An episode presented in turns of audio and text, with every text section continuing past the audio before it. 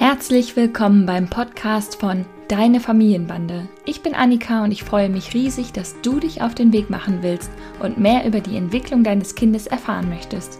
In diesem Podcast führe ich dich mit Humor und Gelassenheit durch den Dschungel zwischen Bedürfnisorientierung, wissenschaftlichen Erkenntnissen und der Entwicklung einer selbstbewussten Haltung, die zu dir und deiner Familie passt. Viel Spaß beim Zuhören und Nachdenken. Herzlich willkommen zu einer neuen Podcast-Folge. Wir werden heute über ein Thema sprechen, das ihr schon sehr oft angefragt habt, das viele Menschen eher unbeholfen und verunsichert zurücklässt, wenn sie damit konfrontiert sind. Andere Menschen hingegen sind da ganz klar im Umgang. Darüber spricht man nicht, das passiert. Wieder andere möchten sich auf den Weg machen und ihrem Kind die Möglichkeit geben, sich damit auseinanderzusetzen. Die Rede ist von Trauer, vom Tod und vom Sterben. Bitte achte gut auf dich, ob du dich gerade damit auseinandersetzen kannst und möchtest.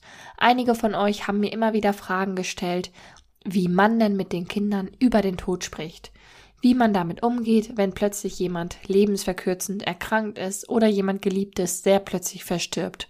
Es gibt keinen Weg, wie man damit umgeht. Es gibt nur deinen eigenen Weg, euren eigenen Weg, der zu euch als Familie passt. Ihr dürft euren Weg dafür finden. Trotzdem verstehe ich natürlich, wenn Fragen offen bleiben. Und diese Fragen, die ich mir selber auch gestellt habe und die ich auch von euch im Fragesticker erhalten habe, diese Fragen möchte ich heute mit Rebecca Hoch besprechen. Becky ist eine freie Rednerin, eine Kindertrauerbegleiterin, eine freie Hochzeitsrednerin, also an sehr vielen verschiedenen Stationen des Lebens kann man sich mit Becky verabreden und ihre warme, liebevolle, wertschätzende Art kennenlernen. Und es war ein wunder, wunderschönes Gespräch über den Tod, über das Sterben, über verschiedene Möglichkeiten. Wir haben gelacht und wir haben geweint zusammen und Becky erzählt ganz, ganz viele schöne Geschichten, die Gänsehaut machen und die uns einfach zeigen, wie man damit umgehen kann und was Kinder auch alles verkraften und leisten können und wie wertvoll es auch ist, Kinder sein zu lassen und nicht mit unseren eigenen Ängsten zu konfrontieren. Aber ich möchte gar nicht so viel vorab vorwegnehmen. Becky, stell du dich doch gerne einmal vor. Ja, schön, Annika. Danke, dass du mich eingeladen hast, mich gefunden hast sozusagen über Annika. ähm, ja, ich bin Becky oder Rebecca, je nachdem, wie ihr, nicht, ne-, wie ihr mich nennen wollt. Ich bin 38 Jahre alt, wobei das gar nicht relevant ist. Und Mama von drei Kindern, auch so jedes Alter dabei. Drei, 13, 17, so volle Bandbreite von bis. Ich bin freie Rednerin, eigentlich ursprünglich gelernte Ergotherapeutin und ja mit Herz und Seele wirklich auch schon seit ganz vielen Jahren, ich glaube zehn Jahre müssten es jetzt schon gut sein, Kinder- und Jugendtrauerbegleiterin. Das ist etwas, was ich ganz gezielt gewählt habe, weil ich gerne im System direkt etwas anpacken wollte.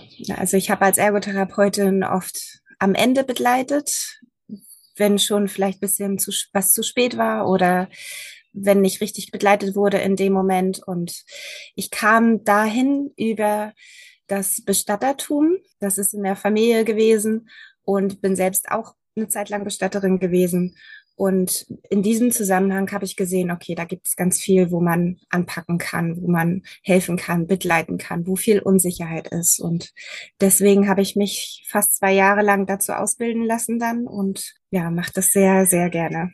Das finde ich wirklich äh, super spannend, auch erstmal so nochmal deinen Weg zu hören, was für unterschiedliche Stationen du ähm, schon so durchlaufen hast. Ich, da sind sogar noch mehr. Ja, das glaube ich dir sofort. also ich weiß auch gar nicht, ob äh, viele Follower das von mir wissen, aber bevor ich ähm, stellvertretende Kita-Leitung war, habe ich ja in der interdisziplinären Frühförderung gearbeitet und hatte da auch immer mal wieder mit ähm, Kindern zu tun, die äh, lebensverkürzt erkrankt waren und ich habe an der Stelle auch die Erfahrung gemacht, dass ähm, die Unterstützungsmöglichkeiten ähm, sind da für Angehörige, auch für Fachkräfte, aber es ist manchmal nicht so niederschwellig, das zu finden. Mhm. Und ähm, deshalb finde ich allein dieses Thema Kindertrauerbegleitung so spannend, weil auch gerade auch die Geschwisterkinder etc. so häufig vergessen werden oder weil Eltern sich ein bisschen alleingelassen fühlen. Wie spreche ich denn jetzt mit meinen Kindern überhaupt so über dieses Thema? Deshalb bin ich einfach ähm, wirklich sehr froh, dass wir heute mit dir darüber sprechen können. Und äh, einmal nochmal ein kleiner Hinweis an euch, liebe Hörerinnen. Ähm, mein Mantra ist, alle Gefühle dürfen da sein. Das gilt besonders auch für die heutige Folge. Also wenn ihr die Folge hört, dann fühlt das, was gefühlt werden will. Vielleicht werden ein paar Tränen fließen bei mir bestimmt. Ihr wisst ja jetzt, dass ich schwanger bin, aber wahrscheinlich wäre das auch schon vorher passiert, denn ich war schon immer einfach mit vielen Tränen unterwegs bei Freude und bei Trauer. Und mit Sicherheit wird auch gelacht werden, denn auch das darf sein. Wenn euch das heute nicht gut tut, diese Folge zu hören, dann schaltet beim nächsten Mal wieder ein. Achtet da gut auf euch, bitte. Du, Becky? Ja. Wann stirbst du? Ich weiß es nicht. Zum Glück. ich weiß es wirklich nicht und das äh, könnte vielleicht sogar noch heute sein. Wer weiß. Und wann sterbe ich? Das weiß ich auch nicht. Und wenn ich es wüsste, würdest du es gerne wissen? Eine gute Frage. Ich glaube nicht. Ja. Ich glaube, es ist ganz wichtig, jeden Tag so zu leben, dass wir jederzeit gehen können. Ich habe gerade letzte Woche einen Menschen beigesetzt, der mir das in Ultimo beigebracht hat wieder. Ich habe inzwischen gelernt, keine Angst vor dem Tod zu haben, weil ich den Schrecken verloren habe. Aber ich habe immer noch den großen Wunsch, meine Kinder groß werden zu sehen, vielleicht Enkel zu erleben, also etwas zu verpassen. Und dieser Mensch hat ganz viele Augenblicke für sich so genutzt, dass er in diesem Moment, als er ihn erlebt hat, als er ihm so große Glückseligkeit beschert hat, gesagt hat, wenn ich jetzt sterbe, dann wäre die Sache rund. Und das ist ein, ein ganz fantastischer Lehrmeister für mich nochmal wieder gewesen. Ich hätte ihn gerne zu Lebzeiten kennengelernt. Ich durfte ihn aber nur beschreiben und diese Rede über ihn halten, aber das hat gerade auch noch mal sehr viel in mir gemacht. Wie wertvoll, dass die Angehörigen das so genau von ihm wussten. Hm. Ja, weil er so viel über den Tod mhm. gesprochen hat. Mhm. Er hat so unheimlich viel mit den Kindern über den Tod gesprochen und jetzt, wenn ich von den Kindern spreche, meine ich, dass der Sohn schon Erwachsener war und die beiden kleineren Töchter, die kleinere war 19 und die größere 23.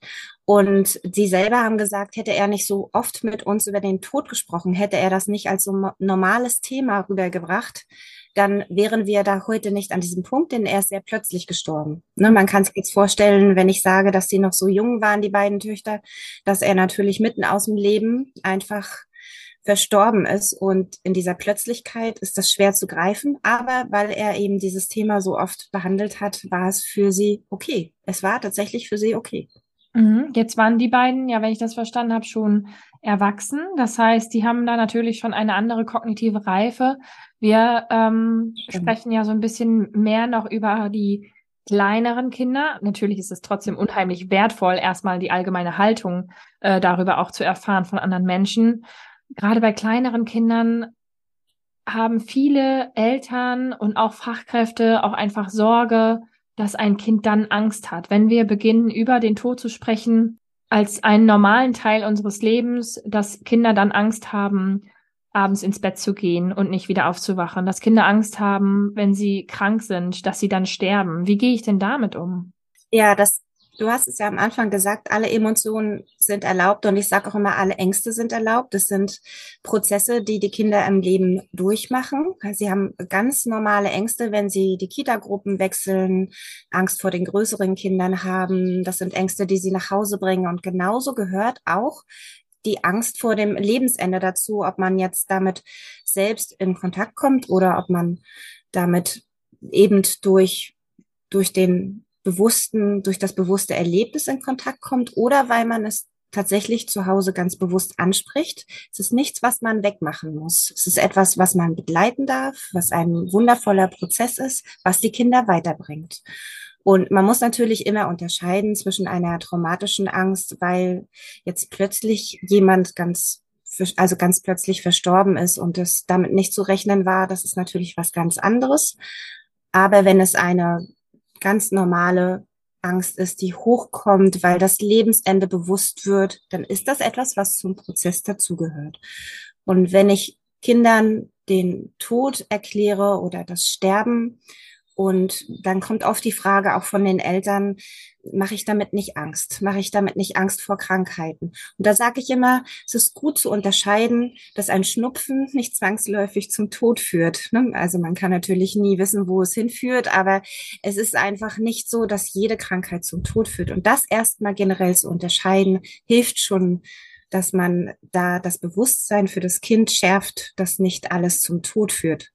Das ist auf jeden Fall, finde ich, auch echt eine richtig wichtige Unterscheidung, weil Kinder können ja tatsächlich schon ganz früh auch differenzieren. Sie wissen schon relativ früh, äh, wenn äh, Mama was nicht erlaubt, heißt es nicht, dass Oma das nicht auch nicht erlaubt. Äh, und genauso wissen genau, sie. Ja. und genauso können sie dann auch schon differenzieren, ähm, okay, ich habe jetzt hier einen Schnupfen, aber das ist keine schlimme Krankheit, wie das eventuell die Oma oder so hatte.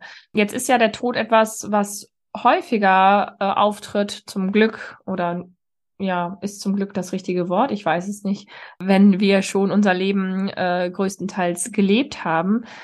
Sollte ich das auch so platzieren dann bei Kindern, dass eigentlich, dass die meisten Menschen erst sterben, wenn sie alt geworden sind? Ist immer eine gute Frage. Weil man muss das auch unterscheiden. Ne? Also jemand, der an Gott glaubt, der würde das auch anders beantworten.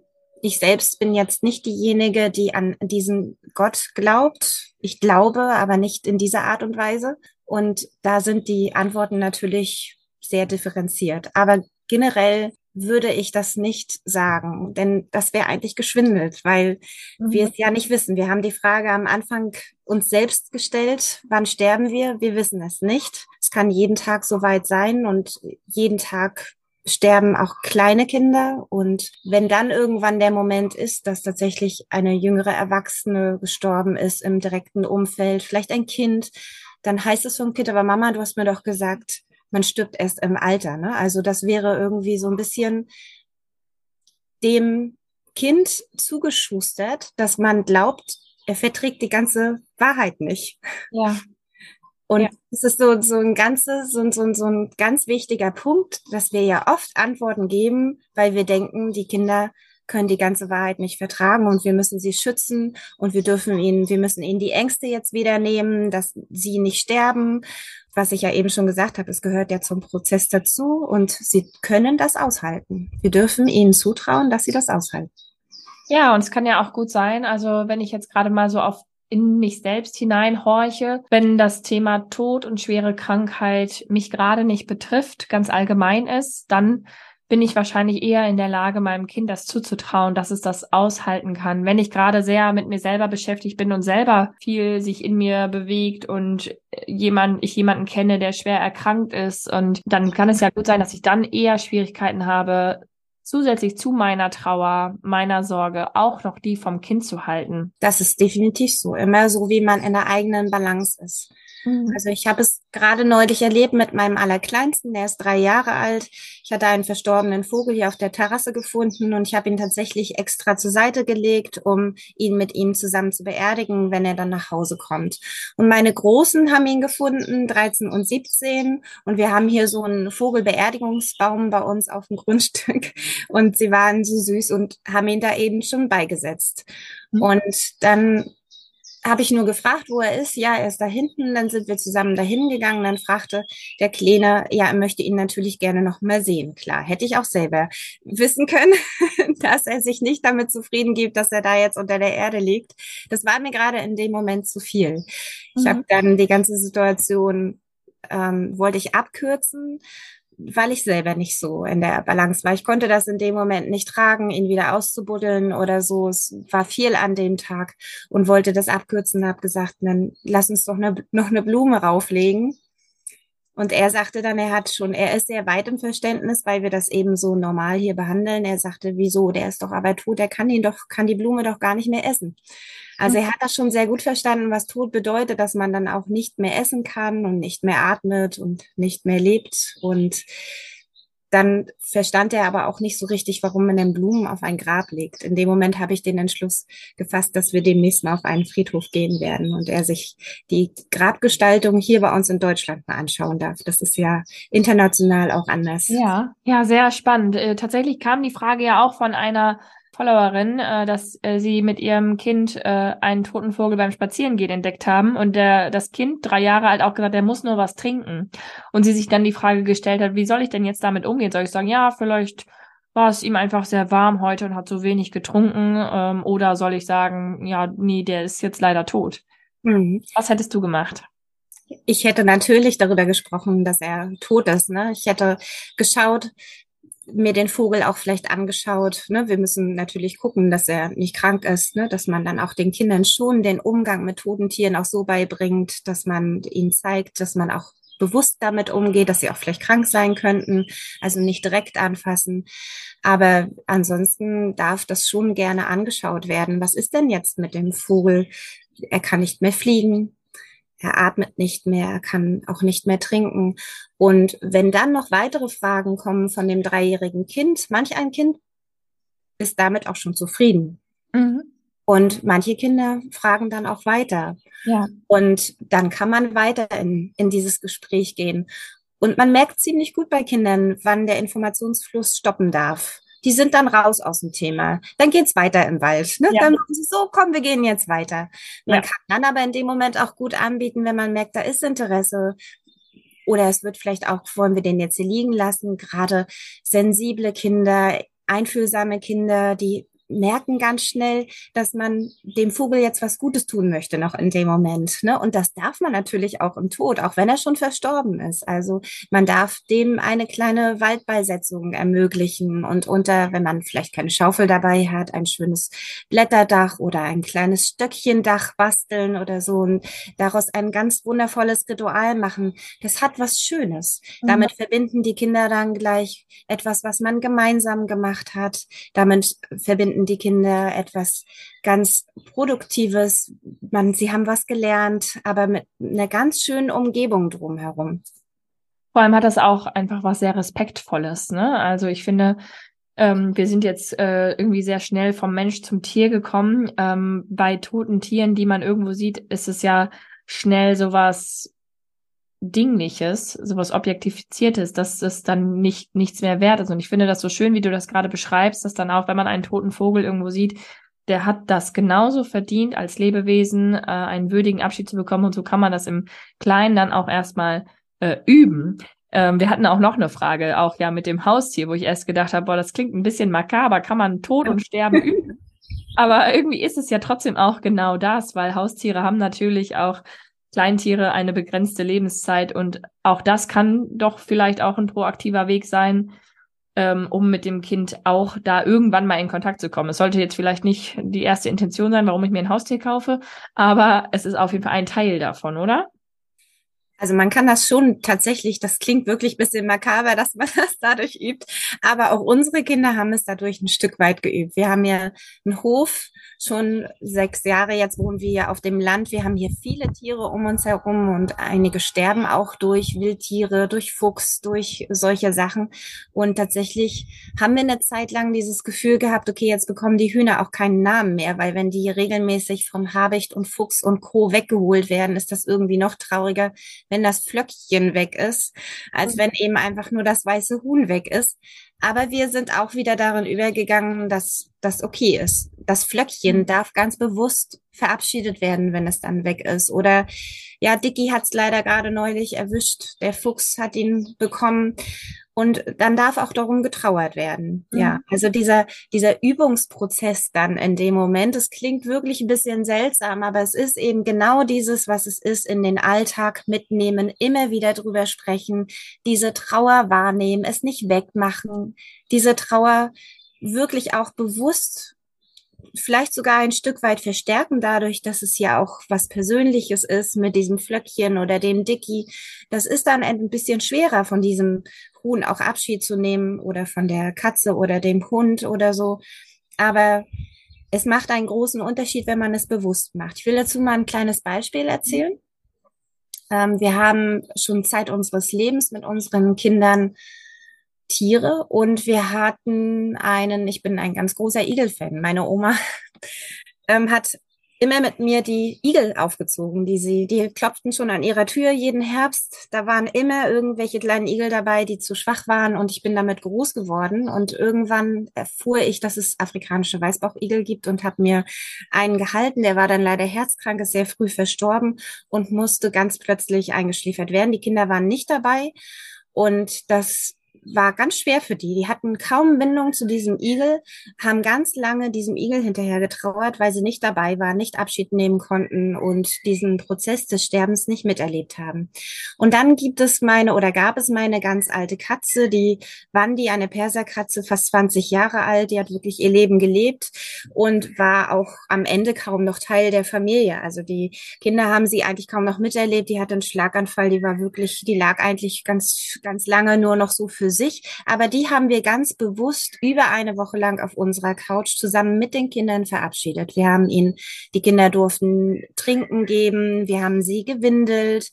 Also dieser Sterbeprozess wurde ganz intensiv mitbegleitet. Und jeden Tag, wenn die Kinder gegangen sind, haben sie sich verabschiedet, wie als wenn sie dann nicht mehr da wäre. Und jedes Mal, wenn sie vom Kindergarten gekommen sind, haben sie sie gleich wieder begrüßt und geschaut, ob sie noch lebt. Und dann ist sie letzten Endes dann auch gestorben. Und die, das ist ein ganz seelenvolles, glückliches Erzählen über diese Zeit von den Kindern seit jeher. Sie erinnern sich ganz liebevoll, ganz wertschätzend an diese gemeinsame Zeit, die wir mit dieser Katze erlebt haben, während der Igel tatsächlich immer noch sehr traurig besprochen wird, auch noch nach so vielen Jahren. Und das macht sehr deutlich, dass ein bewusster Umgang und ein bewusstes Verabschieden ganz wertvoll ist wirklich auch echt ein wahnsinnig wertvolles Beispiel, weil es wirklich so ein bisschen so den Eindruck erweckt, dass der Igel ein, eine leere Stelle hinterlassen hat und nicht gefüllt und diese, dieser Platz nicht gefüllt werden konnte mit Erinnerungen, mit äh, Ritualen etc. Das finde ich, äh, finde ich total wertvoll. Wenn man das mal wieder dann auf unsere Menschenwelt überträgt, kann ich mir vorstellen, dass es vielen Erwachsenen, die heute selber Eltern sind, vielleicht genauso geht in Erinnerung an ihre eigenen Großeltern, an Bekannte im Umfeld, weil einfach ja auch früher oder auch noch heute mit dem Thema Tod und Sterben so tabuisiert umgegangen wird, dass man Kinder davor schützen will, ähm, weil sie etwas möglicherweise nicht verkraften und ähm, man dann ihnen nicht die Möglichkeit gibt, ähm, Abschied zu nehmen. Und dann bleibt ja vielleicht diese,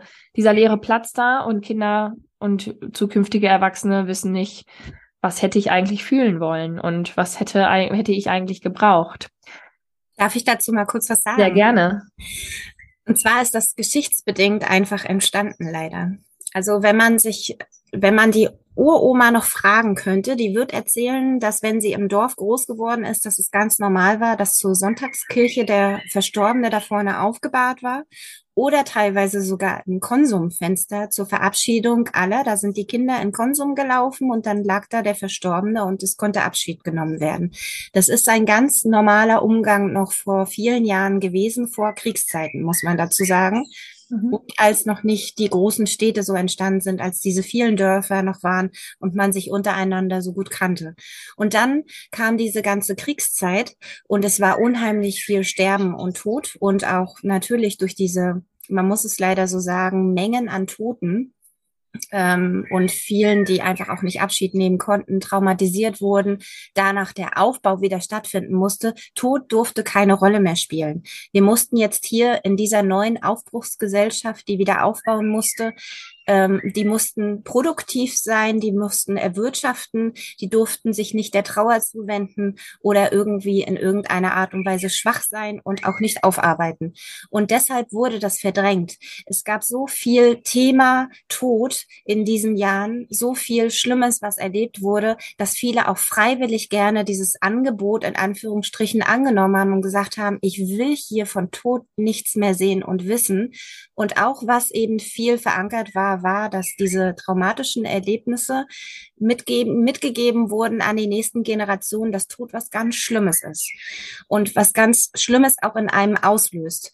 Wenn man es aber gut begleitet, löst es nichts Schlimmes in einem aus. Wenn man es durch Krieg erfährt, durch diese ganzen schlimmen Situationen, die dadurch erfahren sind, äh, erfahren wurden, ich will das jetzt gar nicht ausmalen, aber ich habe ganz viele Gespräche, wo ich ganz viel erfahre, was damals erlebt wurde. Man kann sich vorstellen, warum die da auch gar nicht mehr drüber sprechen möchten. Das wurde aber mitgegeben. Diese Haltung wurde mitgegeben und deswegen ist so in der Gesellschaft verankert, wir dürfen das unseren Kindern nicht mitgeben. Ja, historisch kann da wirklich ja auch so vieles erklärt werden, auch so der allgemeine Umgang mit Kindern, ne? Also, dass sie sich zusammenreißen sollen, weil ich kann das nicht aushalten, wenn ihr jetzt hier schreit und weint und es ist besser, wenn ihr jetzt schön spielt, weil dann kann ich hier weitermachen. Ähm, da kann ja historisch wirklich ganz, ganz viel erklärt werden. Und ähm, deshalb finde ich das auch so interessant, dass du das auch gerade nochmal so in Bezug auf ähm, den Tod äh, auch nochmal ähm, ja aufzeigst. Also, und das ist ja historisch eingeordnet total nachvollziehbar, dass man dann auch äh, als ja auch als psychischer Selbstschutz äh, dann auch sagt, so ich muss jetzt hier funktional bleiben, um halt auch mein Leben, meine Familie etc. auch irgendwie alles auf die Reihe zu kriegen und kann mich jetzt nicht mehr mit diesen ja wahrscheinlich auch oftmals traumatischen Erinnerungen auseinandersetzen. Und dann ist es ja wahrscheinlich oftmals für die Familie sinnvoller damals gewesen, weiterzumachen und nicht darauf einzugehen, ne? Weil das wahrscheinlich in der Masse war. Aber das ist eben auch das, was sich so, es hat sich so verankert. Mhm. Und viele, die heute ein Gefühl haben von, ich glaube, es würde meinem Kind gut tun, hören dann aber auch noch so auf diese ältere Generation, die sagt, nein, um Gottes Willen, du darfst das Kind jetzt nicht mit zur Beisetzung nehmen oder nein, du darfst es nicht mit zum Abschied mitnehmen. Das würde dein Kind nicht gut tun. Das würde was ganz ja. Schlimmes in dem Kind auslösen. Und das ist eben nicht so. Und äh, was denkst du dann? Also findest du dann, äh, Kinder sollten immer mit dabei sein bei der Beisetzung? Ich pauschalisiere ja nie. Das ist eine grundlegende Haltung von mir. Und es gibt eben auch hochsensible Kinder, die das nicht mittragen. Es gibt auch die Situation dessen, dass ganz viel Trauer mit im Raum ist. Vielleicht zu viel Trauer auch für den einen oder anderen. Und die Wahl, die Wahl ist das absolut Wichtigste, was immer bleiben muss. Sind es Kinder, die vier, fünf sind? So das Alter würde ich sagen, auch vielleicht einer, der dreieinhalb gut drauf ist, auch der darf schon gut und gerne oder die darf schon gut und gerne die Entscheidung treffen. Fragt die Kinder. Fragt mhm. die Kinder, sagt Oma ist gestorben oder wer auch immer und fragt die Kinder, ob sie mit dabei sein möchten. Die haben dann gar keine Vorstellung davon natürlich, was passiert. Da muss man das bisschen aufarbeiten. Dann darf man erzählen, was da von statt. Da wird Musik gespielt, da sind schöne Blumen, da wird eine Rednerin sein, die ein bisschen was erzählt oder ein Redner. Da wird auch mal gelacht, da wird geweint. Ne? Also all diese Sachen, diese Bilder dürfen schon mal geschildert werden. Und dann darf das Kind ja selbst entscheiden. Und auch wenn das Kind Nein sagt, lohnt es sich nochmal nachzufragen. Wir selbst sind ja nun sehr proaktiv mit diesem Thema, aber auch unser Mittlerer damals hat erstmal Nein gesagt, als es um die Beerdigung der Oma ging. Und dann habe ich nochmal nachgefragt, warum nicht. Ich möchte keine Skelette sehen, war die Antwort. Also Kinder haben einfach eine ganz wahnsinnige Fantasie und oftmals ist es viel schlimmer als die Realität. Mhm. Ja, spannend, dass du sagst, dass die Fantasie oftmals viel, ähm, ja, ich wollte gerade sagen blumiger, aber blumiger ist in diesem Kontext das falsche Wort, wenn du von Skeletten sprichst, aber ähm, ja, bilderreicher, facettenreicher ist als äh, die Realität, ne, was die sich so ausmalen. Also würdest du sagen, ähm, man muss da schon so ein bisschen äh, dabei bleiben und das Kind halt auch begleiten, äh, erklären, was eine Beisetzung so ausmacht? Was wären denn da so hilfreiche ähm, ja, hilfreiche Erklärungen. Also du hast schon gesagt, es wird erzählt vom Leben äh, der verstorbenen Person. Wir erinnern uns an die Person. Ähm, was, was könnte ich noch so meinem Kind erzählen? Ja, ich würde den ganzen Ablauf versuchen zu erklären. Ich würde Kinder auch von vornherein mit einbeziehen. Es werden ja Blumen abgelegt. Das heißt, das Kind darf vielleicht selbst eine Blume aussuchen, was es mit ablegen darf. Und dann, ich bin jetzt natürlich mit sehr modernen Bestattern unterwegs. Wir machen immer Dinge, wie dass die Lieblingsbonbons hingestellt werden oder vielleicht im Anschluss nochmal angestoßen wird oder wir machen, stellen besondere Dekorationen hin. Das heißt, man kann sich auch identifizieren mit demjenigen, der verstorben ist. Wenn derjenige total liebevoll immer auf seiner Gartenbank saß und immer diesen Hut auf hatte, dann sind das natürlich auch Dinge, die die Kinder erkennen. Dann werden Bilder, meist mehr Bilder auch aufgestellt, wo auch die Enkel mit drauf sind. Auch da erkennen sich die Enkel natürlich in dem Moment wieder. Und das sind Dinge, die tun den Kindern gut, ne? wenn sie sich, mhm. wenn sie da hinkommen und sie erkennen das alles und auch die Bilder, die sie dort sehen und Genau, und dann gibt's natürlich aber auch nochmal so kritische Fragen, wie, da steht jetzt die Urne, gibt ein schönes Buch und ich empfehle nie Pauschalbücher, aber das ist zum Beispiel ein Buch, was man durchaus empfehlen kann. Wie kommt der große Opa in die kleine Urne rein? Da läuft der, der Junge mit dem Teddy durch ein wunderschönes Krematorium. Man muss dazu sagen, die städtischen Krematorien sind jetzt nicht so schön, aber die privaten durchaus. Und die, ähm, da wird ganz schön erklärt, wie jetzt das mhm. mit der Einäscherung funktioniert. Und es ist wirklich so, diese Einäscherung ist was ganz, was ganz Schönes. Es gibt immer mehr Familien, die sich das zutrauen, damit bei zu sein. Und auch da darf man sich diesen Schrecken nehmen. Mhm. Dass man das dann begleitet. Ich glaube, man wächst auch als Eltern, wenn man das begleitet. Und man lernt da durchaus auch als Eltern, wenn man sich das zutraut in dem Moment. Das ist aber eben genau der Punkt kommt das Kind mit zur Beisetzung oder nicht, muss immer auch von den Eltern getragen werden oder von irgendeiner anderen Person. Und wir haben jetzt hier in diesem Fall von einem Oma-Opa-Begräbnis gesprochen, aber was ist, wenn der Partner gestorben ist und man selber an seiner Trauer so festhängt? Dann ist, gibt es natürlich Möglichkeiten. Also zum einen kann es sein, wir hatten es einmal, eine dreieinhalbjährige hat ihren Papa ganz plötzlich verloren die Gesellschaft war riesengroß. Es waren fast 400 Leute, 350, 400 Leute ungefähr da. Und wir haben von vornherein gesagt, das würde sie sicherlich überfordern. Und dann haben wir gesagt, okay, wir holen sie im Nachhinein dazu.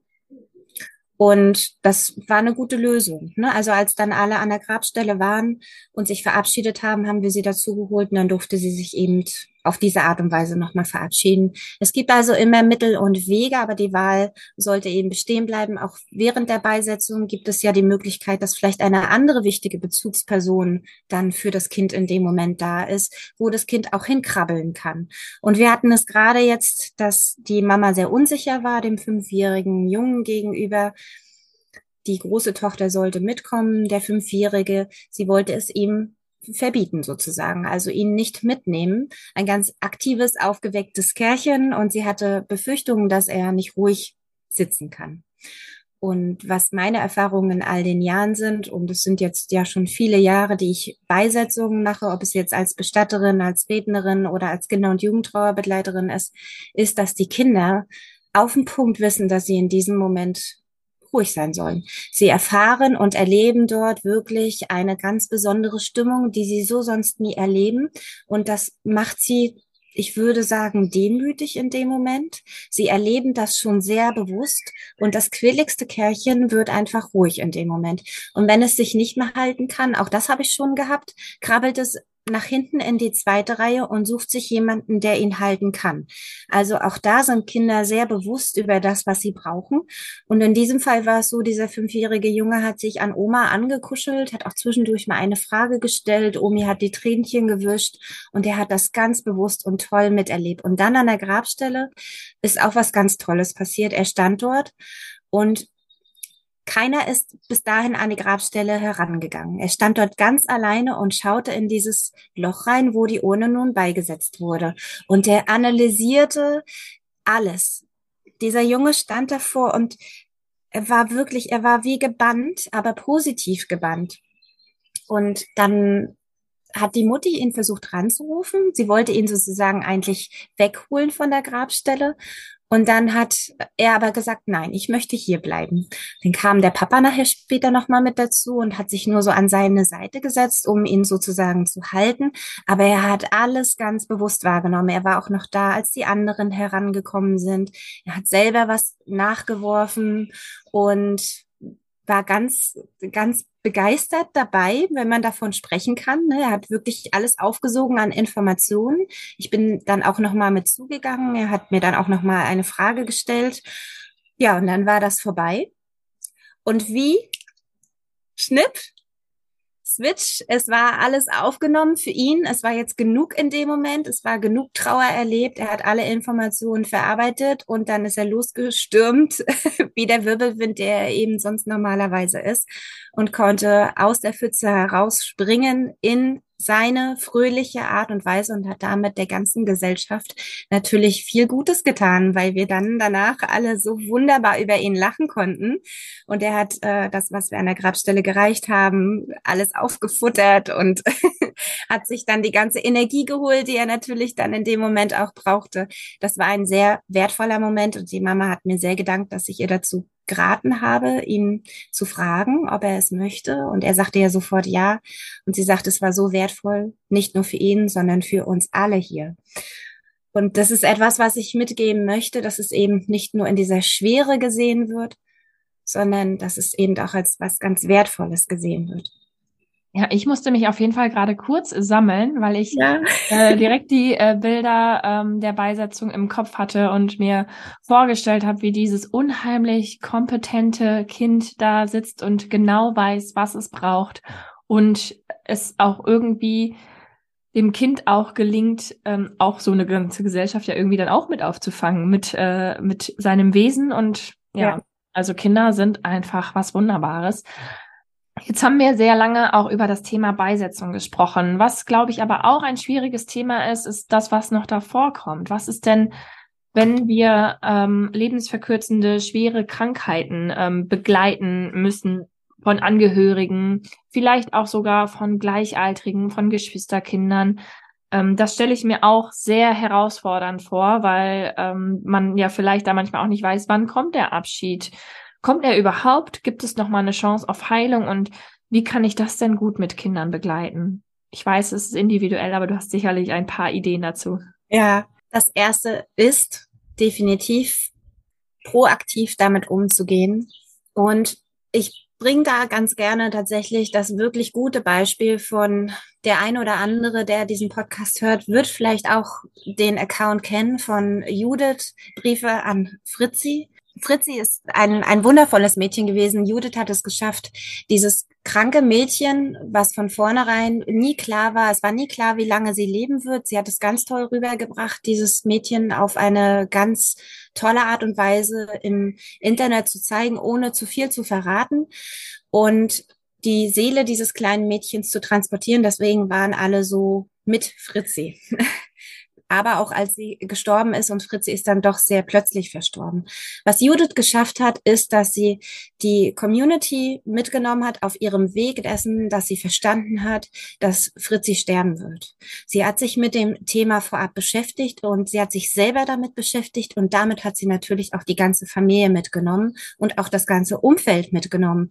Denn selbst ihr Umfeld war ja dabei, das ganze Thema zu negieren. Selbst die Großeltern haben gesagt, ja, aber wie wieso musst du denn die ganze Zeit über das Sterben deines Kindes sprechen? Weil es so ist, hat sie gesagt. Weil mein Kind sterben wird und ich brauche nicht die Scheuklappen aufsetzen und äh, schöne, schöne Welt machen und Regenbogen sehen und es für mich negieren, dass es so ist, sondern ich muss der Wahrheit ins Auge schauen.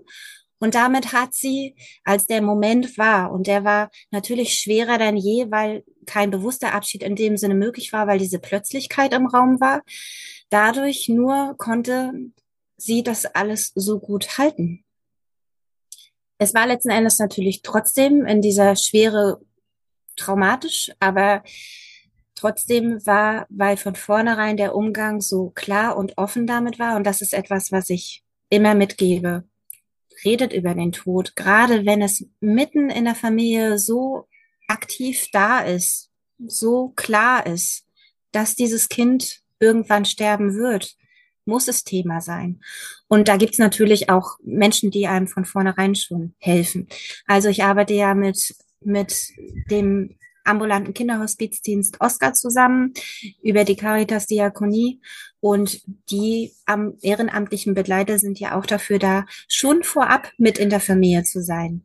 Also in dieser Schwere dessen, dass da schwer mehrfach behinderte Kinder zum Beispiel viel Aufmerksamkeit brauchen, fallen Geschwisterkinder oft hinten über. Das heißt, die Ehrenamtlichen sind dafür da, dass sie mit den Kindern Ausgleich schaffen auf dem Spielplatz gehen und natürlich dann auch über den, über das Versterben sprechen. Und gerade wenn es dann auch in diesen bewussten Sterbeprozess geht, sind diese ganzen guten, ausgebildeten Menschen an der Seite. Und es ist gut, wenn man sich vorab schon diese Hilfe holt und das, was man zu Hause vielleicht nicht unbedingt schafft, der eine kann es, der andere nicht so gut, dann darf es eben durch professionelle Begleiter passieren. Das finde ich unheimlich wichtig, ähm, dass einfach nochmal deutlich wird, nicht die Eltern müssen alles allein auffangen. Nicht ja. die Eltern sind in der Rolle, jede Emotion aufzufangen.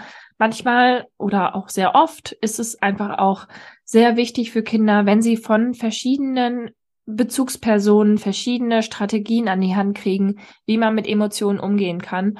Und auch wenn ich als Elternteil vielleicht bewusst entscheide, ich brauche hier noch eine weitere Bezugsperson, die ich für das Kind etabliere, wo ich hoffe, dass da eine gute Beziehung entsteht, vielleicht eine professionelle Beziehung, vielleicht ist es jemand aus der Familie, dass da einfach noch Emotionen aufgefangen werden, sowohl was du vorhin gesagt hast, während einer Beisetzung als auch in dem Prozess vorher oder drumherum. Ne? Also, dass man auch als Elternteil sich auch ein Stück weit zurücklehnen kann, weil man ja selber sehr, sehr viele Themen hat, mit denen man äh, beschäftigt ist. Deshalb finde ich das einfach so wichtig, dass Eltern wissen, ihr müsst das nicht alles alleine leisten, sondern es gibt ja. noch viele weitere Menschen, die für euer Kind einfach sehr hilfreich und stützend sein können. Hilfe holen ist immer ein ganz wichtiges Thema. Es fällt so schwer, manchmal um Hilfe zu fragen und zu bitten. Aber es ist wichtig. Es ist wichtig, dass man für seine eigenen Grenzen auch einsteht, dass man weiß, das kann ich gerade halten, das kann ich nicht halten. Und gerade wenn es auch zu dem Moment gekommen ist, dass das Kind verstorben ist, sind die Familien in großer Trauer, sind die Eltern in großer Trauer, haben sehr viel mit sich selbst auch zu tun und haben in diesem Moment, und das ist gar nicht böse gemeint, nicht den Blick für die Geschwisterkinder. Und dann ist es gut, wenn schon eine Person, eine Begleitperson, eine Freundin, was auch immer, schon vorher ein ganz großes Vertrauen zu den Kindern aufgebaut hat und diese Kinder mithalten kann. Und nicht selten erlebe ich tatsächlich, auch in der Begleitung, ich mache ja jede Woche Kindertrauergruppen, dass die Familien einen anderen Umgang mit der Trauer haben, wenn die Mutti verstorben ist, die Papas, ach, das fällt denen doch sehr schwer oft, ne? da auch mit den Kindern drüber zu sprechen, die Emotionen zu zeigen. Da ist viel zu Hause nicht drüber reden, nicht weinen, ne? da kommt es doch schon oft hin. Und dann darf das sein, dass die Begleiter die Rolle übernehmen dass die Kinder zu denen das Vertrauen haben. Und oft sind die Kinder auch diejenigen, die dann sagen, nee, ich, ich will das jetzt auch nicht zu Hause. Ich mache das nur hier, weil dann fängt Papa oder dann fängt Mama ja auch wieder an zu weinen. Und das möchte ich ja gar nicht. Und das ist natürlich etwas, was die Eltern unbewusst so mitgeben. Der ein oder andere sagt es vielleicht auch, oh, ich möchte jetzt schon wieder gar nicht weinen. Ist ja auch so ein Spruch, den man in dem Moment jetzt sagt, oh, es tut mir leid, ich weine jetzt schon wieder, ich möchte jetzt schon wieder gar nicht weinen. Das Kind versteht das vielleicht wirklich so in dem Moment, oh, entschuldige bitte, ich habe dich jetzt wieder zum Weinen gebracht, ist eigentlich nur so ein Spruch. Aber das ist ja etwas, also man darf ja auch zusammen weinen. Das ist aber auch etwas, was Eltern manchmal was ihnen auch schwerfällt, vor den Kindern zu weinen, mit den Kindern zu weinen. Sie denken, oh Gott, können die das jetzt tragen? Können die meine Trauer tragen? Doch zusammen trauern ist ja auch was ganz Haltvolles, was ganz Wertvolles. Zusammen durch diese Zeit zu gehen, ist etwas, was als Familie sehr, sehr stärkend sein kann. Ich glaube, es gibt keinen Prozess, durch Trauer gemeinsam zu gehen, der mehr stärkt und ich sage dazu gerne auch die Kinder, die diese Trauer erfahren und durchleben, und ich begleite wirklich schwere Trauerfälle auch, wie Phönix aus der Asche, sage ich so gerne. Die Kinder sehen das Leben danach auf eine ganz andere Art und Weise, in einer so wertvollen Perspektive, in so großen, in so einer Großartigkeit und Vielschichtigkeit, dass manche Erwachsene was von denen lernen kann. Das glaube ich sofort. Also habe ich überhaupt gar keinen Zweifel dran. Das ist, äh, ich finde das so ähm, beeindruckend, was so ein negativ konnotiertes Gefühl wie Trauer ähm, aber gleichzeitig für positive Seiten mitbringt. Ne? Also dieses, diese Tiefe, die sich daraus ergibt, ähm, wie man das Leben betrachtet, mit welchem Blick auf das Leben die Kinder danach durch das Leben gehen. Das ist äh, sehr beeindruckend, auch wie du das beschreibst. Wie äußert sich denn kindliche Trauer? Also wie sieht Trauer aus bei Kindern? Oft anders, als man denkt. Wir haben wenig Kinder, die weinen. Ich habe einen ganz wunderbaren Jungen mal begleitet, der seinen Papa plötzlich verloren hat auch. Übrigens, tatsächlich kann ich mal kurz erzählen, der ist, der war, der ist morgens aufgestanden, ist zusammengebrochen und dann leider an einem Herz, Herzinfarkt sehr plötzlich verstorben, war auf dem Weg zur Montage. Und die Mama hatte in dem Moment den Impuls, als der Sohn dann aufgewacht war. Das passierte so gegen drei Uhr, vier Uhr morgens und der Sohn schlief oben und bekam von nichts was mit und nun war der Papa dann abtransportiert, also nicht mehr da und sie sagte, er wäre auf Montage. Und tatsächlich hielt sie diese Wahrheit erstmal für, ich, ich weiß gar nicht, gute eins, zwei Wochen aufrecht. Diese Wahrheit in Anführungsstrichen, dass er auf Montage ist. Und es fiel ihr sehr schwer, diese Wahrheit tatsächlich darin überzumünzen, dass er nie wiederkommen wird, dass er tatsächlich gestorben ist. Diesen Jungen habe ich mitbegleitet. Tatsächlich eigentlich als freie Rednerin war ich in dieser Familie und durfte sie dann in diesem Moment auch gut begleiten. Und wir haben zusammen Strategien entwickelt, wie wir ihm die Wahrheit mitgeben können. Der Impuls, der letzten Endes wichtig war für sie, sie hat ja ein Schauspiel spielen müssen. Sie musste in dem Moment Vorfreude, dass er wiederkommt, vorspielen. Und die konnte sie natürlich gar nicht empfinden, weil sie ja todtraurig darüber war, dass sie ihren Mann verloren hat, so plötzlich. Und das ist etwas, was sie verstanden hat, dass sie das natürlich nicht ewig tragen kann. Und dann wollte sie ihn auch nicht mit zur Beisetzung mitnehmen. Und auch da haben wir zusammen Strategien entwickelt. Denn tatsächlich war bei ihr dieser Punkt, dass sie gesagt hat, ich kann das nicht tragen. Ich kann das nicht tragen. Ich kann mich nicht um ihn kümmern in dem Moment. Und dann, ja, haben wir Möglichkeiten gefunden. Es gibt immer irgendwie Möglichkeiten. Und ich habe diesen kleinen Jungen mit, er wollte unbedingt vorher sich die Urne anschauen. Er wollte auch mal einmal reinschauen weil es eine spätere Seebeisetzung war, das muss man dazu erklären, war die Asche auch frei verfügbar in dieser Urne. Normalerweise ist es in einer Aschekapsel drin und man kann auf diese Asche nicht zugreifen, aber es sollte später eine Seebeisetzung werden. Und ich konnte gar nicht so schnell gucken, wie seine kleine Hand in der Urne drin war und sich ein bisschen Asche rausfischte und das in die Jackentasche stecken wollte.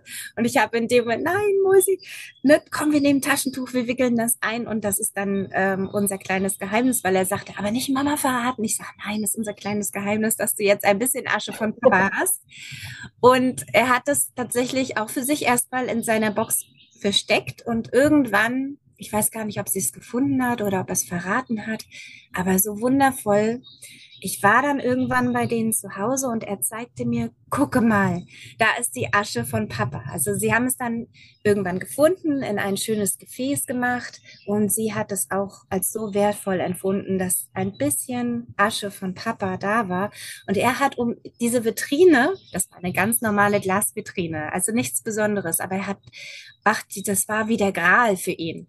Das ist eine feuerfeste Vitrine. Und selbst wenn es brennt, diese Asche wird immer da sein und dieser Vitrine wird nie etwas passieren. Und das war etwas, wie er seine Trauer und den Verlust seines Papas ausgedrückt hat. Der hat nie geweint. Der hat sogar mal gesagt, da sind die zum Einjährigen an die See gefahren und haben sich so mit dem engsten Familienkreis zusammen getroffen und alle haben geweint. Und er kam in der Woche danach in die Kindertrauergruppe rein und sagte, und dann haben wir natürlich drüber gesprochen, wie war's, ähm, was habt ihr Schönes gemacht und erzähl mal. Ja, dann standen wir da, der erzählt, oh, und alle haben geweint, wirklich alle haben geweint. Ich habe immer nur gedacht, wieso weinen die alle? Sie haben so schöne Erinnerungen an ihn. Ich kann das gar nicht verstehen. also das ist so ein schönes Beispiel dafür, dass Kinder das tatsächlich weniger über Trauer machen. Die sind über Trauer in dem Sinne von Weinen. Ne? Also es gibt Kinder, die ganz viel weinen. Ich habe mal ein Geschwisterpaar gehabt, da hat die eine ganz viel geweint und die andere gar nicht. Die war schon ganz genervt von ihrer Schwester, dass sie immer weint. Kannst du mal aufhören? ne? Also das war schon, das war ihre Art und Weise und die andere hat es dann viel übermalen. Die war sehr still, die hat das sehr introvertiert für sich ausgemacht. Sie hat sich wenig Bezugspersonen genommen, mit denen sie gesprochen hat. Wir waren eine davon. Das war ja, die hat, die hat viel für sich ausgemacht. Sie war die Älteste. Das muss man dazu sagen. So jeder hat tatsächlich ein bisschen die Rollen. Und man spricht, ich spreche ungerne geschlechterspezifisch. Das vermeide ich sehr. Aber es ist schon, es ist schon deutlich zu sehen, wie Jungs und wie Mädchen trauern. Da kommt die Wut in den Jungs viel deutlicher hoch und sie suchen sich auch so dieses Miteinander mit den Jungs über die Playstation online, wenn sie sich ablenken wollen, gerade wenn sie so schwere Verluste erlebt haben. Das ist so ein bisschen heile Welt für sie, das finden sie gut. Dann wird tatsächlich, habe ich neulich ein ganz tolles Bild von einer Mama geschickt bekommen. Und dazu auch nochmal an dieser Stelle, gebt den Kindern jeden Raum, den sie haben wollen. Die haben mir ein, äh, sie hat mir ein Bild geschickt, wie ihr Sohn auf Minecraft eine, ein, eine Grabstelle gebaut hat. Ein Haus und eine Grabstelle für diesen verstorbenen Opa. Und sie hat das wie so ein Gral auch, ne, das durfte nicht kaputt gehen, das hat er beschützt und so. Also das war auch eine ganz tolle Art und Weise zu zeigen, wie er um seinen Opa trauert und wie der immer wieder mit im Leben auch mit reingenommen wird. Also gebt den Kindern alle Möglichkeiten, bleibt offen, verbietet nichts. Die finden ihren ganz eigenen tollen Weg und haben ja auch ganz eigene Vorstellungen davon, wo die Verstorbenen dann auch sind. Und weil wir als Erwachsene manchmal auch so verquer trauern, dass wir uns so gar keine Pausen lassen, ist das bei den Kindern natürlich viel gesünder, ich sag natürlich, ne, weil die so ein gutes Gefühl für sich haben. Man sagt dazu gerne Pfützen trauern. Und das ist wie bei dem Jungen auf der, wo ich erzählt habe, wie der bei der Beisetzung war, dass er danach, dann war gut für ihn, dann hat er alle Informationen aufgenommen, er hat alle Trauer erlebt, sein Organismus hat jetzt gesagt, so jetzt reicht's. Und das ist etwas, was Kinder ganz toll spüren können wenn man ihnen dieses Gefühl eben lässt und alle Freiheiten lässt, die haben ein sehr gutes Gefühl dafür, wann es, wann darf ich jetzt trauern, wie viel kann ich trauern, wie lange darf ich trauern. Und es gibt Entwicklungsprozesse bei Kindern, die sind jetzt erstmal viel wichtiger. Und dann kommt monatelang gar keine Art von Trauer. Da denkt man schon als Eltern, oh Gott, ist jetzt hier irgendwas nicht richtig? Ähm, muss ich das jetzt unterstützen? Sollte ich da vielleicht nochmal nachhaken? Aber es ist ganz normal, dass die Kinder dann in dem Moment ihrem Entwicklungsprozess mehr Aufmerksamkeit schenken, dass sie Sprache entwickeln, dass sie ihren, der Körper wächst, ne? dass vielleicht im Kindergarten was ist, dass da ein Umbruch passiert, zum Beispiel, wo sie sich jetzt darauf konzentrieren müssen, dass vielleicht ein Umzug stattfindet. Und dann muss man auch dazu sagen, Kinder können nur trauern, wenn ein sicheres System drumherum ist. Wir erleben das immer wieder, auch in unserer Kindertrauergruppe haben wir Kinder, die danach eben in äh, begleiteten Einrichtungen sind, Kinderheime oder sonstigen Tagesgruppen. Und das ist ein System, wenn nicht klar ist, wo das zu Hause ist. Wenn nicht klar ist, bekomme ich definitiv immer Essen. Wenn nicht klar ist, wo kann ich geschützt schlafen, also diese ganzen Grundbedingungen vorherrschen, dann können Kinder nicht trauern. Ja. Der Organismus sagt, ich habe hier keinen sicheren Raum und Trauer braucht einen sicheren Raum. Das ist nochmal ein ganz wichtiger Aspekt, der, glaube ich, auch für alle Eltern wichtig ist. Schafft einen offenen, sicheren Raum. Dann können Kinder in all ihrer Individualität trauern. Dem kann ich echt uneingeschränkt äh, zustimmen, vor allem dem Aspekt, dass Kinder da ja auch äh, sehr kompetent mit ihren Entwicklungsprozessen folgen. Ne? Also Kinder entwickeln sich, äh, wenn da nicht irgendwelche ähm, Entwicklungsverzögerungen oder Behinderungen sind, aus sich heraus, auch dann nur halt in einem anderen Tempo. Und Kinder äh, wissen da sehr genau, was sie brauchen. Und es sind oftmals eher wir Erwachsenen, die denken, ja, aber da müsste doch mal und ich spreche es jetzt lieber nochmal an, ich biete nochmal was an, vielleicht mache ich nochmal ein Rollenspiel dazu, weil wir müssen das doch jetzt verarbeiten. Nee, vertraut euren Kindern und beobachtet sie einfach, was sie tun, wie sie spielen, mit wem sie Gespräche führen, was für Fragen sie stellen, wenn sie schon Fragen stellen. aber ähm, vertraut da einfach auch den Kindern, finde ich. Absolut. Ja. Vertrauen, dass sie das aushalten können, dass sie das schaffen, dass sie ein gutes Gefühl für sich haben. Wenn wir das als Eltern vorgelebt haben, sowieso. Ja. Dann, brauch, ne, dann brauchen wir gar keine Sorge haben. Also wenn wir selber sehr bewusst als Eltern sind, dann haben wir das auch an die Kinder gut weitergegeben. Dann waren wir gute Vorbilder und dann können die Kinder das ganz toll für sich um switchen ja. und auch übernehmen. Und ich finde auch dieses vertraut euch auch euch selbst als Eltern, dass auch ihr das verkraften und halten könnt, auch wenn man vielleicht auch gemeinsam weint. Das ist ja auch nichts Schlimmes. Also Tränen finde ich so wertvoll und wichtig. Ähm, und auch dann kann man ja auch dem Kind sagen, ich weine, weil ich traurig bin, ich weine, weil ich erschöpft bin. Ich weine und das hat nichts mit dir als Person zu tun. Das hat nichts mit deinem Verhalten zu tun, sondern das hat mit mir zu tun, weil ich traurig bin und das wird auch, es geht mir besser, wenn ich geweint habe. Wenn ich dann merke, ich kann das trotzdem immer noch nicht halten, dann holt euch da weitere Hilfe und Unterstützung einfach mit, mit dazu, damit ihr auch aufgefangen werden könnt.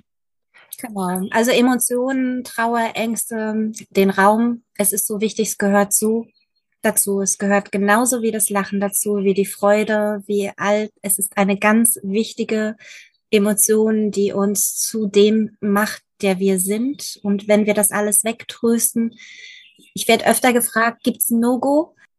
Die No-Gos, ich tue mich damit schwer, weil ich finde, jede Familie hat ihre eigene Sprache, jede Familie hat ihre eigenen Prozesse. Jeder kennt die Kinder besser, als ich es je kann, als Begleitperson von außen. Von so her sage ich immer, ach, wenn ihr euch gut damit fühlt, dann macht das mal. Ne? Also es gibt so ein, zwei Sachen, wo ich sage, versucht mal das Wort Einschlafen zu vermeiden, ähm, weil Kinder damit dann eher assoziieren, dass sie einschlafen und nicht wieder aufwachen und damit dann wirklich Ängste entstehen können, die nicht erklärbar sind und die man auch vermeiden kann. Ne? Also das darf ruhig sein, aber das absolute No-Go für mich ist immer Wahlfreiheit. Also es muss immer eine Wahl bestehen. Nehmt bitte nicht die Wahl. Fragt, fragt, fragt, fragt und nicht wegtrösten. Mhm. Alles lassen. Das, was du am Anfang gesagt hast, alle Emotionen dürfen sein dieses typische, wo wir so gerne hingehen. Psst, psst, und ach, wein doch nicht. Und ne, alles wieder gut, ja, ja, ist schon wieder gut. Ja, genau, genau das. Das darf so, das darf so mal einfach an dieser Stelle oder auch überhaupt, es darf ausgehalten werden wenn das Kind weint und ob wir jetzt nun in Trauer ist ja nicht nur mit Sterben verbunden, das muss man ja an dieser Stelle auch sagen. Trauer ist ja bei Kindern in allen Facetten des Lebens, des täglichen Alltags, ob das Kuscheltier weg ist oder ob das Eis alle ist, das Lieblingseis oder, ne, also es kann ja wirklich die kleinste Situation bei Kindern die größte Trauer auslösen. Und in diesem Moment sind wir doch schnell dabei, weil wir das ja, ah, das ist ja so traurig und wir wollen ja, dass es unseren Kindern gut geht und sie sollen glücklich sein. Und ja, aber dann in dem Moment so, ja, das stimmt. Das ist Dann nehmen wir ihnen da einfach auch ein großes Lernfeld, ne? Ja. ja. Ja. Ich musste auch an eine Situation denken, die war letztens erst äh, da meine Tochter hatte vor zwei Wochen, ähm, stand sie auf unserem Terrassensofa und konnte von da sehen, dass Oma und Opa zu Besuch kamen und hat ihnen gewunken. Und jetzt gerade vor ein paar Tagen hat sie sich dann wieder auf das Sofa gestellt und Oma, Opa gerufen. Also sie ist zwei Jahre alt. Und ich war so, ja, aber die kommen jetzt ja nicht, ne? Also jetzt kommen sie nicht zu Besuch. Ich konnte das gut aushalten. Also auch mit Schwangerschaftshormonen war das jetzt eine Trauer, die war für mich tragbar.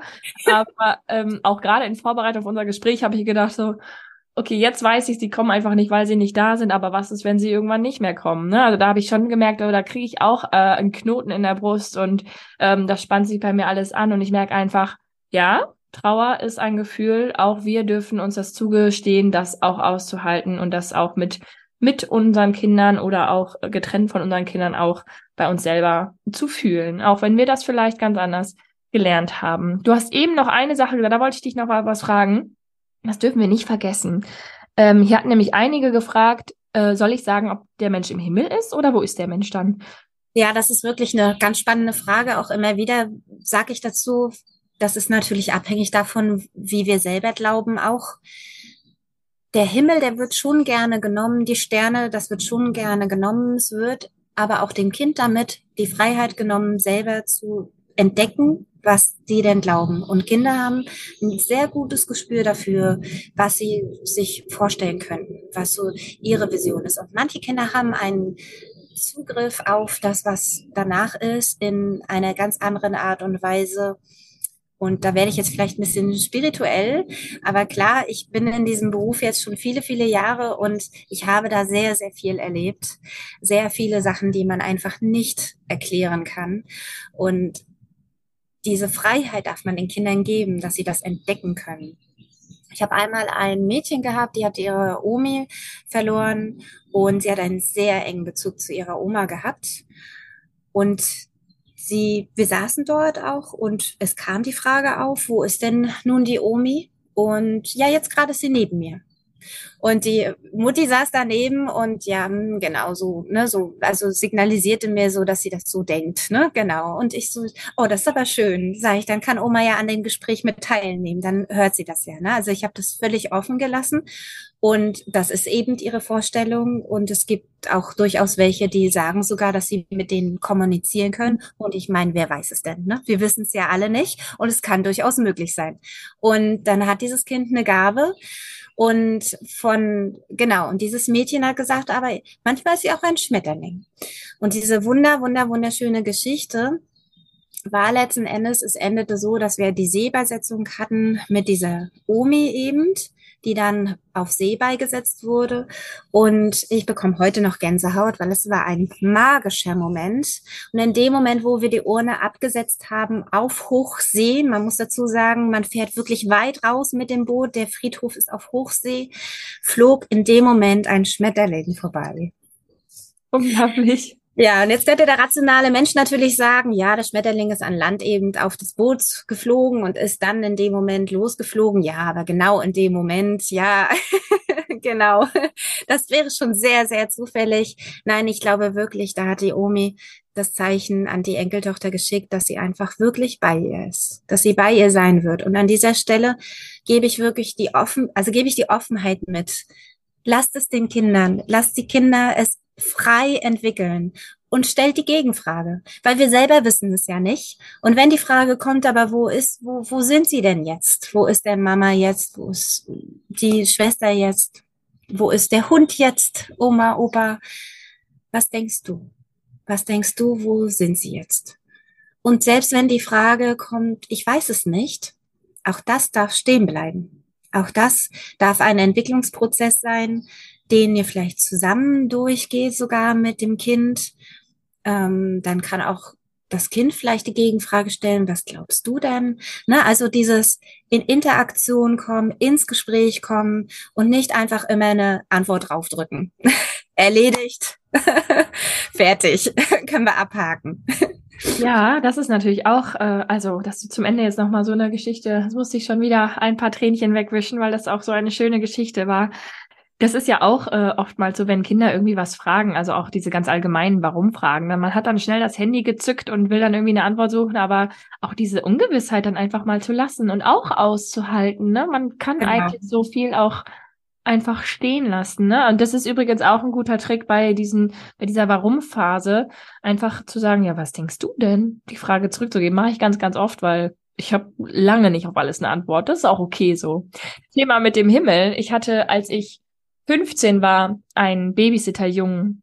Wir saßen im Bus und er erzählte mir so ganz nebenbei, die Uromi ist verstorben. Und ich mit 15 keinerlei Idee, wie spricht man mit Kindern über den Tod und habe gesagt, ja, gut, dann ist die jetzt wohl im Himmel. Und er sagt, nein, Annika, die ist doch unter der Erde. Genau. Also er war da schon weiter als ich mit seinen drei oder vier Jahren, wie alt er auch immer da war. Das war, ähm, ja, ich bin im Bus ein bisschen im Boden versunken, die Leute um mich herum haben geschmunzelt. Es war auf jeden Fall eine lustige, eine lustige Geschichte. Ja, aber das ist echt ja. Sinnbild dafür, ja. Sinnbild dafür, wie die Kinder damit umgehen. Und wenn wir, wenn wir diese Schwere von uns nehmen und das an die Kinder transportieren beziehungsweise von den Kindern lernen, dass sie mit dieser Leichtigkeit dieses Thema auch annehmen können, selbst wenn es auch eine Schwere hat, weil wirklich auch ein, ein Trauerfall in der Familie stattgefunden hat, der auch wirklich, der wirklich viel, viel Trauer mit sich bringt. Es ist trotzdem etwas, was die Kinder, die können, die können so viel wuppen in dem Moment. Also ich erinnere mich noch wie heute, Entschuldigung, dass ich noch eine Geschichte erzähle, aber ich erinnere mich noch wie heute an diesen Jungen, der war, ich, ich muss, ich glaube, er war vier oder so. Und es ging um die tatsächlich person, personifizierte Verabschiedung, also nicht um die Trauerfeier mit der Urne, sondern, oder Lebensabschiedsfeier, sag ich ja so gerne, sondern es ging um den Abschied am Sarg. Und wir haben gefragt, möchtest du mit bei sein? Ja, möchte mit bei sein. Und dann haben wir das vorbereitet, ähm, damit wir auch die ganze Familie sozusagen mit integrieren können. Wir haben ein paar Herzen und Sternchen gebastelt und jeder konnte eben auch noch was aufschreiben und mitgeben und so. Und jeder durfte auch noch von zu Hause was mitbringen, was mitgegeben werden kann, so dass wir ein bisschen in Interaktion auch kommen bei dieser Verabschiedung. Und ich muss dazu sagen, es ging um einen Suizid. Und die Frau stand bei demjenigen und traute sich nicht, ihn anzufassen. Sie war wirklich wie gehemmt. Und dieser Junge hat diese ganze Leichtigkeit reingebracht, weil die Frau sagte in dem Moment, oh, ich würde dich so gerne noch mal anfassen, noch einmal verabschieden, noch einmal küssen, noch einmal streicheln. Und dann sagte er, ja, dann mach das doch. Und dann hat sie ihn wirklich, dann hat sie diese Traute in dem Moment gehabt durch diesen Spruch von den Jungen und weinte und verabschiedete sich und alle Hemmungen waren auch bei den anderen. Es war alles gebrochen, alle Dämme, alle weinten und dann beruhigten sich alle wieder so nach ein paar Minuten. Sagte er, dann werde ich wohl heute Abend mal in den Himmel gucken und mal schauen, ob ich ihn da irgendwie finde. Und dann wieder alle, oh, ganz toll geweint und so, ne? Aber der hat wirklich alles gerissen in dem Moment. Der hat alles gerissen. Also ich brauchte gar nichts begleiten. Das war wirklich, der hat auf den Punkt genau in dem Moment immer den, das Richtige gesagt, jetzt so ein gutes Gefühl dafür gehabt, auch in dieser Leichtigkeit, das alles mitzugeben. Das ist definitiv etwas, äh, was ich auch noch, noch mal so als Beispiel vielleicht für dafür mitgeben kann, dass Kinder das halten können. Und ich muss natürlich dazu erklären, dass, dass klar, er war mit seinen vier Jahren jetzt noch nicht in dem Bewusstsein, dass dieser Tod bedeutet, also es ist, fällt den Kindern natürlich in diesem Alter noch sehr schwer, wirklich tatsächlich zu verstehen, dass diese Menschen nicht wiederkommen. Dieses Mädchen, wovon ich am Anfang erzählt habe, die wir zu, später an die Grabstelle geholt haben, die dreieinhalb Jahre alt war, die, die Mutti hat so beiläufig gesagt, komm, wir gehen zu Papa. Und dann hat sie gesagt, wieso, kommt Papa wieder aus dem Himmel zurück? Also das Mädchen hat in dem Moment tatsächlich gedacht, die können mit dem Tod in den Himmel und dann können sie auch jederzeit wieder zurückkommen. Und das ist das ganz klare, normale Verständnis für Kinder in diesem Alter, die noch nicht verstehen, Tod heißt für immer und ewig weg.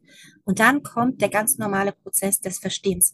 Und während andere Kinder es mit sieben, acht, neun erst verstehen, dass Tod für immer weg heißt, also dass es wirklich eine Endlichkeit gibt, fangen diese Kinder an, Learning by Doing es natürlich viel schneller zu verstehen. In diesem Fall war es dann so, das Mädchen hat eine ganze Zeit lang aufgehört zu sprechen, eine gute Woche, hat sie nichts mehr gesagt. Danach ist sie zu der Mama ins Bett gekrabbelt das war so ein paar Monate danach, nach dem Sterben, ist dann zu der Mama ins Bett gekrabbelt, hat sich an sie rangekuscht und hat gesagt, Mama kommt, Papa kommt wirklich tatsächlich nie wieder, richtig?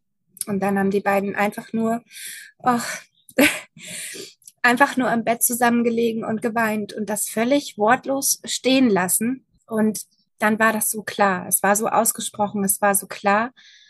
Das Schöne war, dass dieses Mädchen im Kindergarten einen Freund hatte, dem ähnliches passiert war. Ja, und die hatten, die haben also sozusagen, die konnten sich zusammen ganz toll halten, zusammen die Trauer erleben und zusammen ihre Art von Trauer, ihre Art von Gedanken, ihre Art von Gespräche, denn Kinder unter Kinder in dem Alter führen ganz andere Gespräche, als wir es jemals mit denen, als wir es jemals tun könnten. Also auch ich als Kindertrauerbegleiterin Klar bin ich professionell, ich habe auch Ahnung nach drei Kindern, was Kinder so denken, aber trotzdem kann ich mich niemals als Erwachsene auf die Ebene von Kindern begeben. Das, das kann ich einfach nicht mehr. Das war ganz wertvoll für diese beiden. Die haben sich durchgetragen, beide. Ganz toll gemacht auch, ja. Ah, ja, auf jeden Fall ähm, Gänsehaut und könnte dir stundenlang zuhören. Hier auch nochmal der Hinweis auch an Fachkräfte, weil du hast es jetzt ja gerade auch erzählt, dass die beiden Kinder in der gleichen Kita wahrscheinlich waren. Auch ihr Fachkräfte, ihr pädagogischen Fachkräfte, die ihr hier zuhört. Wir werden es jetzt heute nicht mehr schaffen, hier noch konkrete Ideen für euch aus dem Hut zu zaubern. Da gibt es aber wahrscheinlich auch ganz, ganz, ganz viel. Holt euch da bitte auch Unterstützung, wenn in eurer Gruppe, in eurem Umfeld ähm, etwas passiert, wo ihr als pädagogische Fachkraft gefragt seid, das im, auch in der Gruppendynamik mit zu begleiten. Sei es, wenn ein Kind aus eurer Gruppe verstirbt, schwer erkrankt ist oder vielleicht auch eine Erzieherin, ein Erzieher. Holt euch da auch professionelle Unterstützung. Auch für euch Fachkräfte gibt es da dann Möglichkeiten, dass ihr euch Hilfe holen könnt, wie ihr das in der Gruppe gut begleitet.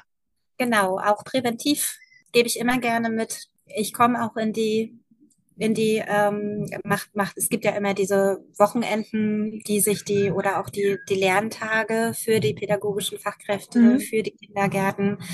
Macht es ruhig auch präventiv als Projekt. Ah ja, das ist auch äh, interessant. Ja. Genau, auch was ganz Tolles. Und wenn dann der Fall eingetreten ist, kann man es natürlich viel besser. Was dieses präventive Bearbeiten mit den Kindern zusammen auch mit sich bringt, dass man eigene Themen für sich gut aufarbeiten kann. Das heißt, man steht natürlich viel gestärkter dann auch den Kindern gegenüber, wenn der Fall eingetreten ist. Und wir Kinder- und Jugendtrauerbegleiter sind natürlich auch für das pädagogische Personal da. Ich gehe im Falle des Falles in die Schulen. Ich habe gerade aktuell den Fall, dass die die Tochter, also es sind drei Kinder, der Mann ist plötzlich, sehr plötzlich verstorben, also der Vater. Und ich begleite diese Familie und die Tochter sieht den, die Schule nicht mehr als sicheren Ort, weil da viel Stillschweigen passiert. Das pädagogische Personal traut es einfach, traut es sich nicht zu, das anzusprechen, das zu halten. Und da ist wie so ein, wie so ein dunkler Schleier oben drüber. Und was das mit sich bringt, ist, dass die, das Kind eben, also dieses Mädchen dort, sich nicht mehr sicher fühlt, nicht mehr in die Schule möchte. Wo doch die Schule mit den Freunden ähm, ein ganz toller Ort sein kann, tatsächlich. Viele Kinder möchten nach dem Versterben sofort wieder in die Schule, weil es das ganz sichere System dort ist. Das ist Struktur, da können sie sich gut dran halten, das ist was Alltägliches, da können sie auch raus aus diesem Raum zu Hause, der ganz viel Schwere auch mit sich bringt oft. Und die nehmen diese Schule sehr positiv oft an. Und dann ist es natürlich umso trauriger zu hören, dass das für sie kein sicherer Ort mehr ist. Das ist tatsächlich die Aufgabe des pädagogischen Personals, sich dort weiterzubilden, Hilfe zu holen und das nicht zu negieren. Ganz ja. wichtig.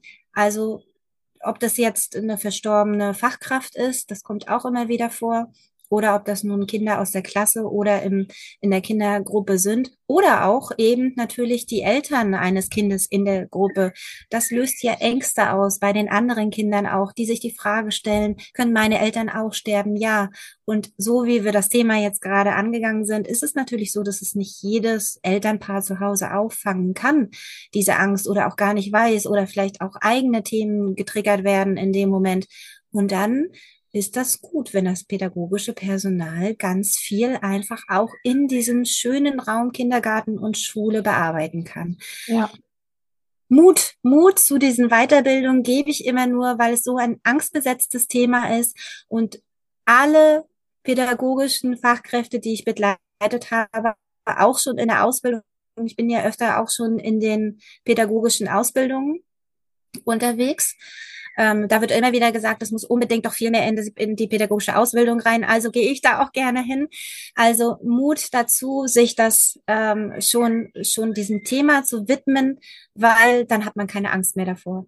Ja, du hast es jetzt schon ein bisschen äh, gesagt, dass du da auch hingehst. Aber jetzt nochmal so ganz allgemein, wo können trauernde Menschen wie dich finden? Welche Unterstützung gibt es? Ja, es gibt, gibt fast immer Vereine, rund um die Städte. Bei uns jetzt hier Rostock äh, gibt es den Trauernetz Rostock und Umland e.V. Da sind dann fast alle Angebote gelistet. Dann gibt es die Caritas Diakonie. Das ist aber tatsächlich lokal bedingt. Man muss dazu sagen, dass es eigentlich Angebot der Caritas Diakonie ist. Ich rede jetzt in diesem Zusammenhang von beiden immer, weil es, wir haben den seltenen Fall hier in Rostock, dass die Caritas und die Diakonie zusammenarbeiten. Ich weiß, das ist nicht in vielen Städten so, dass sie eher getrennt voneinander arbeiten, aber dann ist es vielleicht sogar so, dass beide ein Angebot haben. Wir haben es jetzt hier zusammen in Rostock Und dann gibt es Social Media. Arbeitet dieses Thema Trauer, Kindertrauerbegleitung unheimlich wertvoll auf. Da gibt es sehr viele Angebote, da kann man definitiv was finden. Da gibt es natürlich dann auch, Corona hat es möglich gemacht. Seitdem biete ich tatsächlich immer mal wieder Online-Begleitungen an, musste ich mich auch erst dran gewöhnen. Ich mag sehr die Präsenz in der Kindertrauerbegleitung, aber online geht auch. und dann gibt es Kindertrauergruppen, es gibt Einzelbegleitungen, Kinderärzte. Nicht zu vergessen. Wirklich ganz wichtig. Ich habe jetzt aktuell das nochmal wieder, weite ich das tatsächlich sogar noch aus, weil das immer wieder so ist, dass wenn der, wo geht man als erstes hin mit seinen Kindern, wenn so ein Fall auftritt, wenn man einen Krankenschein braucht, wenn das ist, man geht zum Kinderarzt. Da gibt es tatsächlich immer wieder versierte Kinderärzte, die sich dem Thema auch annehmen und dann auch gerne empfehlen, wenn Kindertrauerbegleiter sich gemeldet haben oder wenn es da, manche machen es sogar eigeninitiativ, dass sie da sowas zusammenstellen. Ja, also da. Ja, da gibt es viele, viele Möglichkeiten, äh, sich zu informieren und äh, sich das für sich passende rauszusuchen. Das ist ja auch sehr individuell. Liebe Becky, wir sind jetzt schon äh, fast eine Stunde dabei. Oh, meine Stimme versagt jetzt anscheinend auch. Eigentlich dauern meine Folgen ja kurz, das habe ich dir ja äh, schon gesagt, aber das Thema war so intensiv und es würde dem Thema nicht gerecht werden, hätten wir das in äh, 15 Minuten äh, gequetscht. Deshalb bin ich unheimlich froh, dass wir so ausführlich darüber sprechen konnten. Es gab viele Emotionen hier in unserem virtuellen Raum. Ich finde, da wird auch nochmal deutlich, auch im virtuellen Raum ist es möglich, sich gegenseitig äh, zu halten, zu weinen, zu lachen miteinander. Und ich hoffe, wir sind so dem Thema gerecht geworden. Ich habe auf jeden Fall sehr, sehr viel mitnehmen können für mich, für meine Familie, aber auch für die Arbeit mit Familien und äh, bin dir sehr, sehr dankbar, dass du dir Zeit genommen hast. Möchtest du noch ähm, zum Abschluss irgendwie was sagen, was loswerden? Es war sehr schön, dich zwischendurch auch emotional zu sehen, weinen zu sehen. Ich bin da selber ja, selbst nach so vielen Jahren, ich bin immer wieder, ich weine auch mit, ich weine auch mit den Kindern mit. Ich bin, wenn, ja, Emotionen machen uns menschlich und ja. die, die müssen bleiben und wir, wir dürfen das, wir dürfen das unseren Kindern mitgeben, dass sie so wertvoll sind, dass uns als Emotion, also uns das ausmacht und dass es ja, dass es uns stark macht und nicht schwach. Ja. Wir weinen, dass wir, dass wir, wenn wir weinen und um Hilfe bitten, auch in dem Moment, dass das was ganz Großes ist. Und wenn wir dann kommen und kuscheln, dass das was ganz Verbindendes ist. Und wenn wir diese Fragen offen lassen, diese großen Fragen und zusammen erforschen, dass uns das eher verbindet. Ganz wichtig, und ich lebe das mit dem Allerkleinsten jetzt, glaube ich, noch mal viel mehr als mit den Großen, wobei die das auch schon viel mitbekommen haben. Ganz wichtig für mich ist, dass der Tod als was ganz Normales gesehen wird, wie die Geburt. Wir reden so wundervoll über diese Geburt, über das Leben, was kommt auf diese Welt. Und dieses Leben das geht auch in der Natur, jedes Jahr, mit den Tieren, ständig um uns herum, tote Käferchen und Schnecken und wir finden sie alle tagtäglich. Und genauso ist es eben auch mit uns als Menschen. Und wenn wir das für uns verinnerlicht haben, und da müssen wir ganz oft bei uns zuerst ansetzen, wenn wir da das Verständnis für entwickelt haben, dass das eben so ist und dass das auch okay ist und dass wir gar nicht für immer leben wollen, weil es sonst doof wäre, weil sonst gar nichts so Besonderes mit diese ganzen vielen tollen, besonderen Momente würden immer und immer wieder kommen und sie werden dann gar nicht mehr besonders. Nein, der Tod ist gut und der ist auch manchmal sogar sehr erlösend und der darf hier sein bei uns im Leben. Und wenn wir das für uns verinnerlicht haben, dann können wir das auch an die Kinder ganz toll transportieren und auch in diesen Alltag, in dieser Normalität reinbringen und müssen überhaupt gar nicht darüber nachdenken, wie wir das jetzt mit dem Vogel erklären oder nicht. Das stimmt. Vielen lieben Dank für dieses Abschlusswort, liebe Becky. Tschüss. Das war die heutige Folge des Deine Familienbande Podcasts. Ich freue mich sehr, dass du eingeschaltet und zugehört hast und hoffentlich auch ein bisschen mitgedacht hast und ganz viele neue hilfreiche Impulse für dein Familienleben mitnehmen konntest. Wir sehen oder hören uns besser gesagt in der nächsten Folge vom Deine Familienbande Podcast. Mach's gut.